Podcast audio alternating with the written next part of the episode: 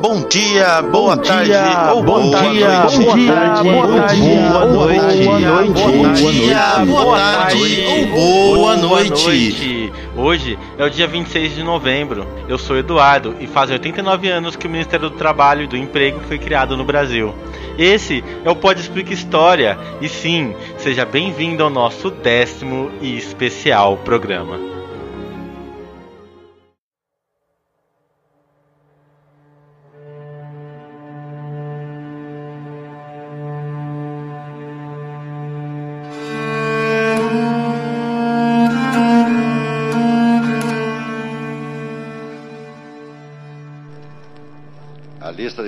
Presença acusa o comparecimento de 152 senhores deputados e 26 senhores senadores, achando-se, portanto, na casa 178 senhores congressistas. Senhores congressistas, a presente sessão das casas conjuntas do Congresso Nacional foi convocada a fim de que esta presidência pudesse fazer uma comunicação e uma declaração que passa a enunciar. Não é possível. Antes de colocar o tema, Vossa Excelência não pode me pedir questões de ordem. O governador do estado do Rio de Janeiro foi hoje preso por oficiais da Marinha.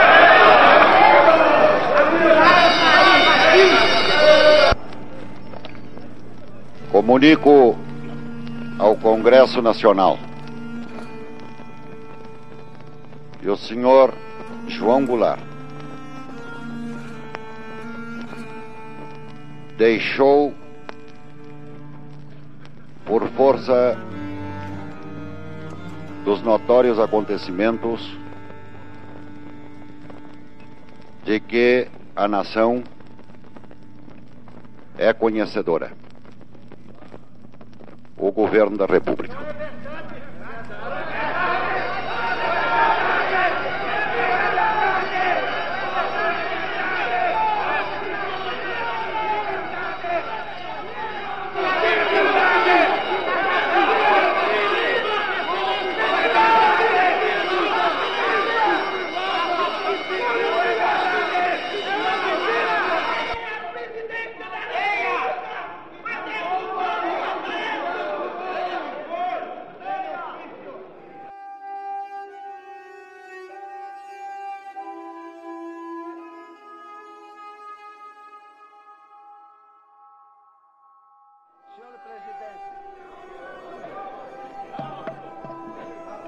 O senhor presidente da República incumbiu-me de comunicar a Vossa Excelência que, em virtude dos acontecimentos nacionais das últimas horas, para preservar de esbulho criminoso o mandato que o povo lhe conferiu, investindo na chefia do Poder Executivo, decidiu viajar para o Rio Grande do Sul.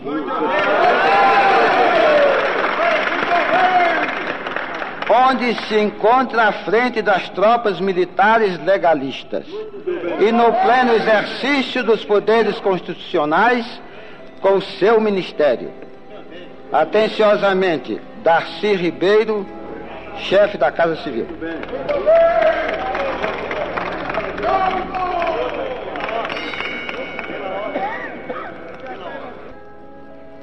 É Questão de ordem, senhor presidente, baseada no regimento comum.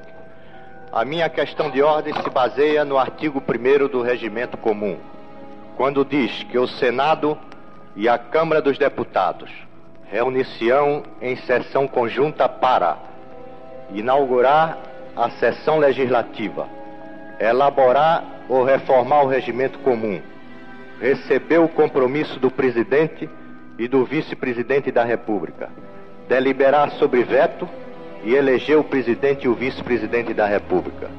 Nessas condições, senhor presidente, não vejo como enquadrar no regimento comum a convocação que Vossa Excelência fez com o fim de que o Congresso visse essa comunicação. Esta comunicação é, portanto, antirregimental. Como antirregimental, em consequência, é a convocação do Congresso para ouvir esta simples comunicação.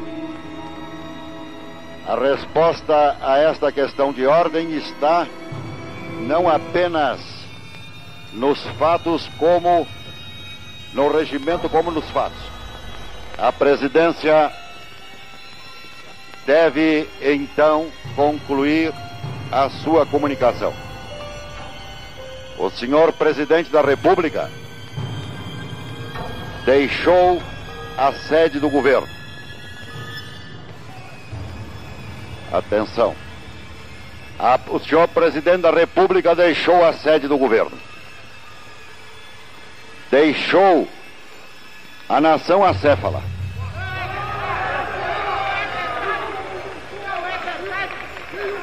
Numa hora gravíssima da vida brasileira, em que é mister que o chefe de Estado permaneça à frente do seu governo. Abandonou o governo. E esta comunicação faço ao Congresso Nacional.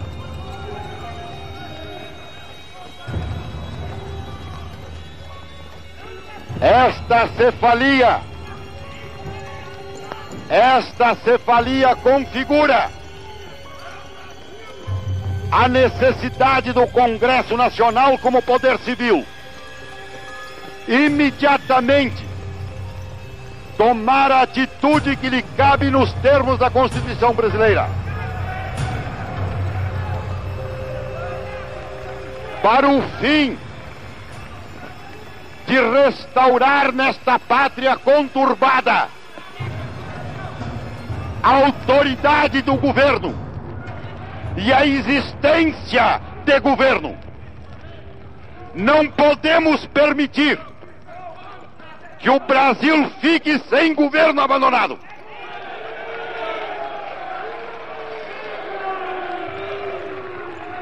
Há sob a nossa responsabilidade a população do Brasil, o povo, a ordem.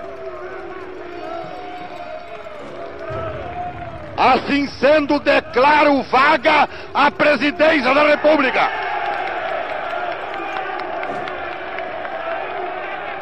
E nos termos do artigo 79 da Constituição, declaro presidente da República o presidente da Câmara dos Deputados, Ranieri Basílio.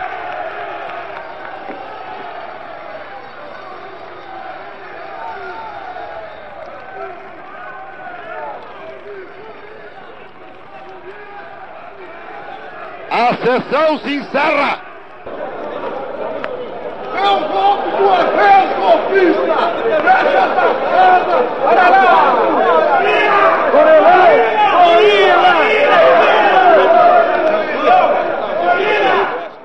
A trocado capacauste, duple elaste feli ferofuga história, loco alubriment múltiple organi periodi plaste, rapa recipro rusti saga simplita na vela vera viva unívora, cidade.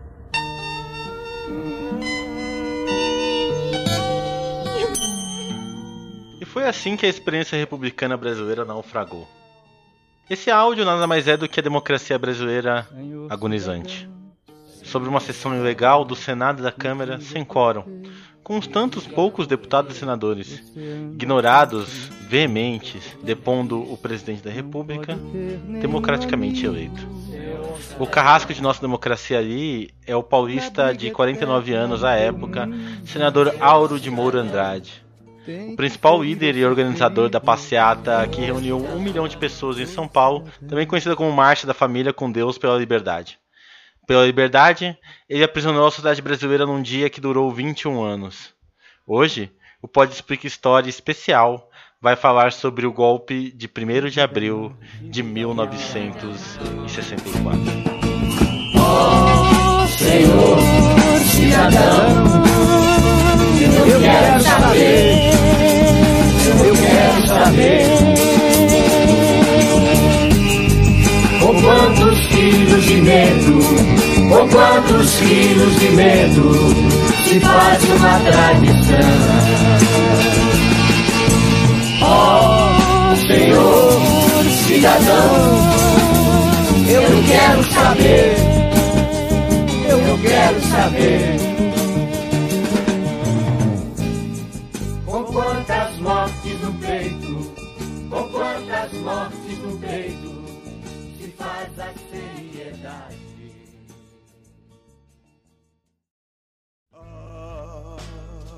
Se o mundo inteiro me pudesse ouvir, tenho muito pra contar, dizer que aprendi. A gente pensa que traumas são coisas pessoais, mas muitas vezes traumas podem ser coletivos. Sociedades podem vivenciar traumas conjuntamente. Ela distorce nosso tecido social e marca por um bom tempo os diversos agentes históricos, instituições e etc. O Brasil, antes do golpe de 1 de abril de 64, estava indo para um rumo. A virada forçada fez-se um trauma político. A sociedade virou outra, é claro, mas a que custo? Por que 64 é um trauma? O que indica tudo isso? Traumas são condições narrativas. Não se entende por traumas a própria realidade do acontecimento. Existem pessoas que se traumatizam por determinados acontecimentos e outras não. Isso porque o cerne de um trauma não é a ação, a realidade, mas como interpretamos a mesma. Nesse sentido, o trauma é nada mais que a simbologia que estabelecemos em relação à realidade. Alguns filósofos já falaram por muito que existe uma certa distinção entre a realidade do nosso pensamento e a realidade real. Tudo bem que, quando pensamos, a ação ocorre no mundo real, mas a realidade em, em si tem uma porção muito grande de significados. Isto é, tão grande que a gente não teria palavras para dizer tudo o que ela significa. Isso porque, para a realidade, basta ser real. Ela não tem obrigação de ter significado. Às vezes achamos que tudo tem um significado oculto, um sentido. E a verdade é que significados são coisas que nós adicionamos às coisas. O mundo não precisa de significados para existir, mas nós precisamos significar o mundo para existirmos nele. Tá vendo que a gente depende muito da realidade linguística do que qualquer outro animal? Se você contar a história certa a um ser humano, esse ser humano é capaz de explodir a si mesmo, de votar contra si mesmo, ou mesmo de fazer as piores atrocidades por causa daquela narrativa. Histórias são fundamentais para estabelecermos sentidos nos nossos mundinhos pessoais, porque é assim que a gente justifica o que a gente faz. A gente justifica nossas escolhas e estabelece um fluxo para a nossa história. Mas só porque você tem história em suas cabeças, não quer dizer que todas elas são reais, muito menos que a realidade deve se dobrar em relação a elas. Quando algo inteiramente novo acontece, entramos em crise revolucionária. Se acaso a gente não consegue dar um sentido àquilo que é novo, ela vai se transformar em um trauma. E é por isso que existem pessoas que passam por fome, e para elas isso não é traumático. Uma vez que você nunca tenha visto a bonança, para você passar fome é normal, faz parte do seu mundo. E aí que entra um conceito importante: a normalização das coisas. O ser humano é capaz de normalizar qualquer coisa. Depois, considerar que essa coisa é normal. É achar que o mundo sempre foi assim, quando na verdade ele nunca foi. Normalizamos 64?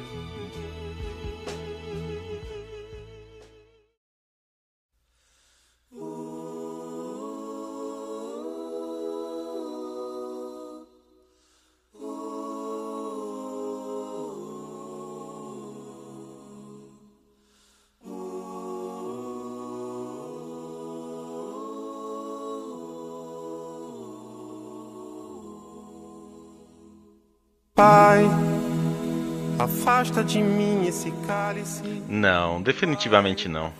Porque, ao fim e ao cabo, somos incapazes de entender o que aconteceu. Nós entendíamos que existe uma forma de mundo quando a realidade passou por cima de nós. Tanto isso que a gente não consegue nomear ele direito. Alguns dizem golpe militar, mas foram tantos golpes militares na República Brasileira que ele perde a dimensão que tem. Outros chamam de golpe de 64, pois uma coisa é fato, ele aconteceu em 64, e outros dizem golpe militar de 64, o que diferenciaria de outros golpes militares. Mas aí vem a pesquisa e os historiadores. O golpe foi sim perpetrado pelos militares, mas não podemos esquecer dos civis. Dos um milhão de paulistas que pediam a intervenção militar nos dias anteriores ao dia 1 de abril. Não podemos esquecer dos outros um milhão de cariocas que saíram nas ruas no dia 2, fazendo uma segunda marcha pela família, mas agora em tom completo de comemoração. Não podemos esquecer de Carlos Drummond de Andrade, um dos maiores poetas brasileiros que em seu diário, no dia 1 escreveu só essas palavras. Ufa, acabou a baderna. Não podemos esquecer que por trás de Auro Moro Andrade tinha o senador e ex-presidente do Brasil, Juscelino Kubitschek, que fez o maior costura para as eleições indiretas de Humberto Alencar de Castelo Branco, que nos coroou com o ato institucional número 1, que extinguiu com os mandatos de diversos deputados que votaram contra. Mas não só isso, com a inteligência das Forças Armadas, que já se articulavam e já sabia das filiações dos membros das famílias, da rotina dos mesmos, expulsou, caçou e prendeu diversas pessoas. Pessoa a pessoa, as Forças Armadas foi desmontando uma estrutura social que constituiu voluntariamente, em massa e de modo natural. Sindicatos foram invadidos, governadores foram presos, jornais incendiados, lideranças estudantis desaparecidas, pessoas aposentadas compulsoriamente e um presidente da República que é expulso e exilado do Brasil. Uma semana foi necessária para que na marra tomasse outro rumo o Brasil. Foi tão impensável, mas tão impensável que ninguém poderia prever aquilo. Quem era aquela altura Humberto de Alencar Castelo Branco? Quem eram os militares? O que significou o suporte de políticos tidos moderados? Foi mesmo um golpe militar? Ou será que foi um golpe civil-militar? Quer dizer, será que foi realmente um golpe? Ele teve chancela do Legislativo. Na mesma noite, o Judiciário se pronunciou. O Supremo Tribunal Federal, a Suprema Justiça do Brasil endossou todo aquele processo e deu legalidade. Ele seguiu o rito, não seguiu? Tudo bem que ele foi mais rápido do que os outros. Mas a urgência pedia isso e era natural que algumas burocracias fossem cortadas. O áudio que vocês ouviram no começo são cortes da audiência de deposição do presidente. A partir daí vieram o presidente do STF, Álvaro Moutinho Ribeiro da Costa, e o presidente da Câmara, o futuro presidente do Brasil, Ranieri Mazzilli, acordados e escoltados por militares. Esses foram ao encontro de Auro Moro Andrade. Às 3 horas da manhã, horário convencionado como a hora do demônio pelos católicos, foi reconhecido como presidente do Brasil, Ranieri Mazzilli. Horas depois, o presidente dos Estados Unidos, Lyndon Johnson, ligava para Ranieri Mazzilli, dando os parabéns pelo novo cargo e reconhecendo como presidente do Brasil. Quero cheirar fumaça de óleo diesel, me embriagar até que alguém me esqueça.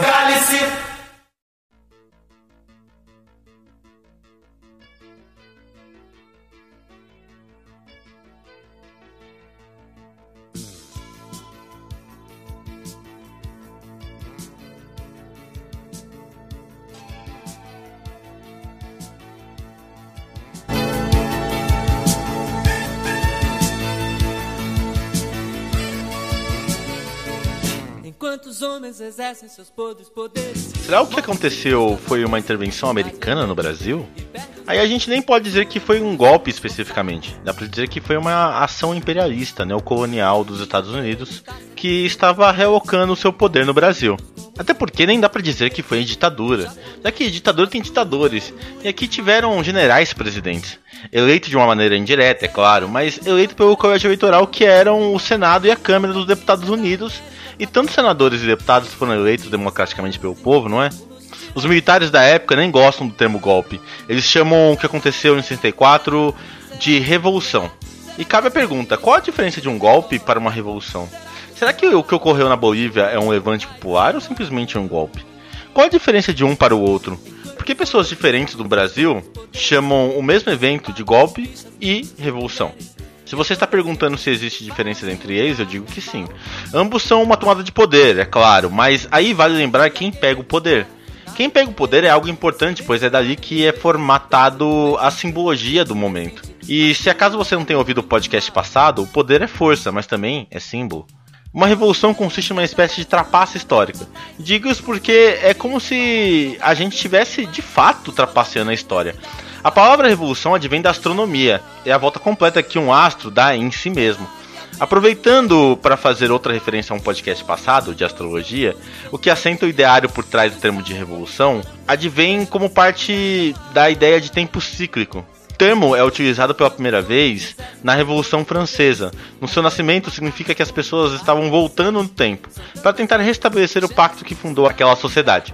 Nesse sentido, o termo significa o seguinte: estamos voltando no tempo para quando o rei não era rei, para nunca mais acertarmos um rei. Eu sei que a Revolução Francesa merece um podcast à parte, terá. Mas naquele momento não era incomum as pessoas fazerem referências ao período republicano de Roma, e às vezes até vestindo com túnicas para representar essa volta. É lógico que de lá para cá o termo evoluiu e ganhou significados novos, mas o sentido pleno permanece, o de tomada de poder por entes que são externos ao Estado, ou que o Estado não representava, mudando radicalmente a estrutura dele, trazendo algo de novo, que é como se as pessoas estivessem refundando o pacto social que uma vez fundou aquela sociedade. Claro que a palavra-chave para se entender revolução é o povo. Revoluções podem até ser lideradas por pessoas da elite, e temos inúmeros exemplos históricos disso, mas a grande engrenagem dela é o povo. Em outras palavras, é uma mudança radical do povo para o povo. Por outro lado, o golpe já não funciona assim. Ele implica em uma tomada de poder, mas normalmente ele acontece para justamente reforçar o que demais tem aquela sociedade. A maioria dos golpes são justificados com a ideia de proteção dos valores sociais, do que de mudanças dos mesmos. Outra coisa é que ele normalmente acontece por agentes do próprio Estado, de pessoas que já tinham poder. Nesse sentido, é tido como uma forma de rearranjo do mesmo. E daqui a gente ainda pode tirar outra característica de golpes. Eles são feitos pela elite. Nesse sentido, eles se diferem muito da revolução, já que nelas temos uma tomada de poder meio que de fora para dentro. Enquanto golpe, o poder é tomado de dentro para fora. Ou seja, golpes trabalham numa dinâmica de cima para baixo, enquanto revoluções de baixo para cima. As pessoas podem até apoiar golpes, mas apoiar não é colocar mãos à obra, não é operacionalizar, não é fazer. Mais fundo de se pensar. Do mais fundo de se pensar.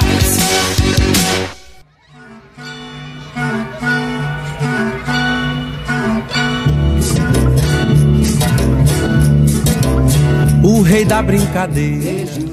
A essa altura, não deve haver dúvidas do que o que aconteceu no Brasil em 1 de abril de 64. Ou temos. Bom, temos uma mudança brutal do que o Brasil vinha sendo para o que vai ser. Nos períodos militares, o salário mínimo baixou consideravelmente. Existe uma política de incontidos arroxos salariais. E se você não sabe o que é arrochar, é apertar. É daí que vem o gênero musical que dança apertadinho. No caso, quem dançou de verdade foi a classe trabalhadora, que foi muito arrochada. E apertada exaustão, lógico. Os indicadores econômicos até que melhoraram. Os anos subsequentes a inflação vai se estabilizar, assim como a moeda. O Brasil estava dando a entrada no que os demógrafos chamam de transição demográfica. Ou seja, a população brasileira iria passar por uma mudança muito significativa com quanto ao seu perfil. As cidades brasileiras passavam por uma rápida expansão. O povo que chegava nela adivinha do campo, chegava não só trazendo a sua mão de obra, mas a sua cultura. E se existe um hábito das populações rurais, é de não colocar um freio ao certo aos nascimentos de seus filhos.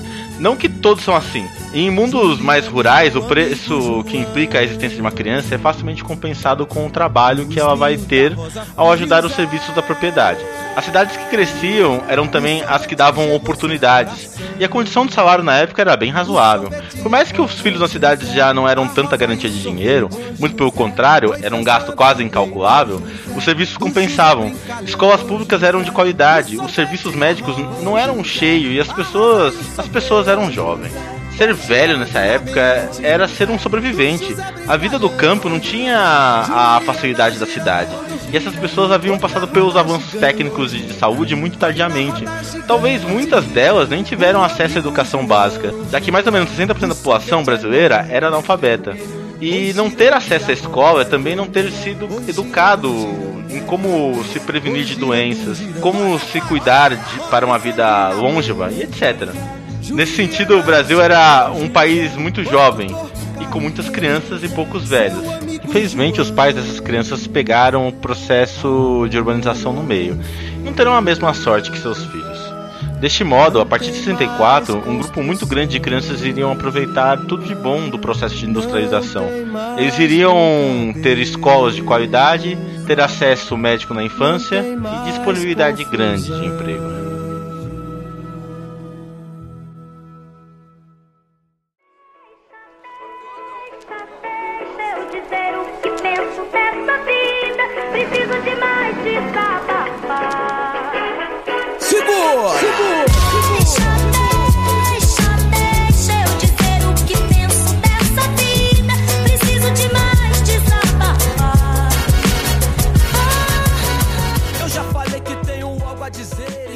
Crescerem, serão maioria, porque não terão tantos filhos como seus pais tiveram. E o caminho natural da vida farão que os pais envelheçam e morram. Vivendo um momento demográfico onde terão poucos velhos e poucas crianças. O que, em termos econômicos, significaria uma população muito extensa de trabalhadores com baixíssimos gastos de previdência e com cuidado de crianças. A transição demográfica brasileira começou em 64 e vai acabar a partir do ano que vem. Era exatamente nesse período que tínhamos para manejar a nossa população para podermos dar um salto em direção ao desenvolvimento. Um dos problemas fundamentais que estaria à margem de tudo isso é que a população brasileira se urbanizando iria viver mais, ou seja, hora ou outro o Brasil seria o país de megalópolis com cidades apinhadas de gente, cujos serviços não dariam conta de atender a população das manchas urbanas, tal como é hoje. Nosso perfil urbano precisava mudar naquele momento para que as cidades não continuassem crescendo até o inchaço completo. Logo, logo, até o campo ficaria cheio de jovens que buscariam melhores oportunidades nas cidades. Precisavam-se, assim, proliferar as mesmas, aumentar os números de cidades e principalmente distribuí-las para recepcionar a oportunidade que há de chegar e assim prepararmos para o grande salto que o Brasil, esse gigante, iria dar. Juscelino Kubitschek, imitando os americanos, inclusive chamou uma marcha ao oeste. Mudou a capital para o centro do Brasil, na esperança de que, com seu projeto desenvolvimentista, novos empreendimentos seriam feitos e o perfil urbano brasileiro desafogaria o litoral. Uma palavra já à época de Otacá se brandava aos montes. Ela se chamava desenvolvimentismo. Os desenvolvimentistas queriam, porque queriam, aproveitar a transição demográfica e dar um impulso ao Brasil.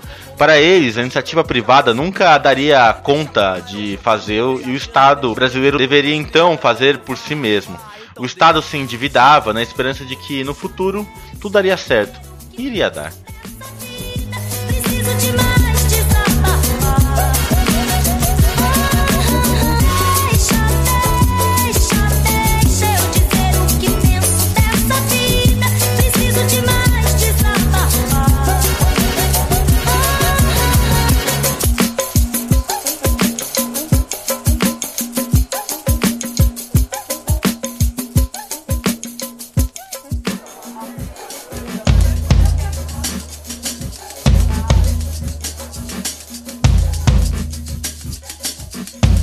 Não adianta olhar pro céu com muita fé e pouca luta.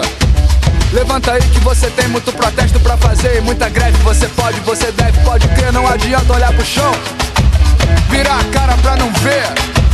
Se liga aí que te botaram numa cruz só porque Jesus sofreu. Não quer dizer que você tenha que sofrer. Até quando você vai ficar. A Marcha Oeste tinha um pequeno erro os desenvolvimentistas se depararam com quem já era dono da terra. Eu não estou falando dos verdadeiros donos da terra, que são os indígenas e o povo brasileiro, mas sim aqueles que eram donos no papel, que eram donos para o Estado. Os progressistas brandavam aos montes, uma reforma agrária era necessária para aproveitarmos as benesses do que iria vir. Reformar o campo era a tendência natural do debate público. Reforma agrária foi um dos principais temas das eleições que seguiram de atacar, já que o mesmo não teve coragem de dar esse passo, mesmo com apoio e popularidade. A reforma agrária iria acontecer, ou na força ou na marra. Esse era um dos lemas do PTB e do Brizola. O que de fato não entendiam é que a reforma agrária significaria mudar por completo a estrutura de poder do Brasil, que desde a fundação se valeu de uma elite latifundiária que detinha uma imensidão de terras. Quer queira ou não, o que aconteceu em 64 se valeu para refrear as mudanças, manter tudo que estava aí, Precisávamos de uma revolução, mas ganhamos um golpe. Um golpe que revolucionou de uma maneira incontida as raízes brasileiras. O golpe foi responsável pelo desenvolvimento fabril, sem mexer ou triscar em nenhum momento na estrutura agrária brasileira. Mas ao mesmo tempo, mudando o perfil de nossa elite, empobrecendo o povo e na mesma medida que ele ficava conservador fazendo a revolução antes que o povo a faça, como diria um grande mineiro. Mas existe uma característica que permaneceu no coração dos brasileiros, que surgiu no período desenvolvimentista e que nunca mudou de fato. A crença mais maluca de que é possível com grandes reformas se fazer grandes revoluções. Somos sim uma grande jabuticaba. E muito obrigado por me escutar até esse décimo episódio. Até quando você vai levando? Até quando vai ficar sem fazer nada? Até quando você vai levando?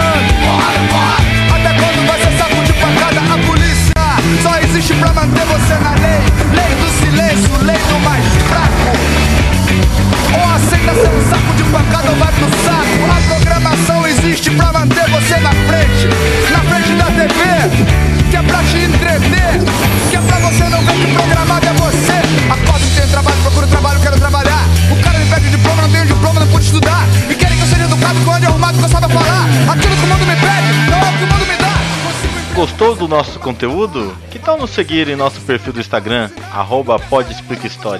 Lá temos conteúdo diário e extra. Nos dê uma força, nos siga lá. Gostaria também de agradecer a todos os amigos que nos acompanham nesse podcast. E uma menção honrosa à maçanaria, que não só apoia, mas vibra a cada podcast. Não esquecendo, é claro, do, do nosso fã número 1, um, segundo o SoundCloud, o Miléo. Um forte abraço, meu caro. Aproveitando ainda o momento, gostaria de mandar aquele abraço para Maria e a Érica, duas amigas maravilhosas. Agradeço todas as suas sugestões que são anotadas com carinho e sempre aplicadas ao Bruno, ao Leandro, Tadeu, ao Ivan, essa galera demasiada humanas. O Pod Explica História é produzido à base de café e paciência do editor desse rolê todo, o Morcego. Vamos dar aquele tchau para todos da nossa audiência e até terça que vem. Até quando você vai levando porrada? Até quando vai ficar sem fazer nada? Até quando você vai ficar de saco de pancada? Até quando você vai levar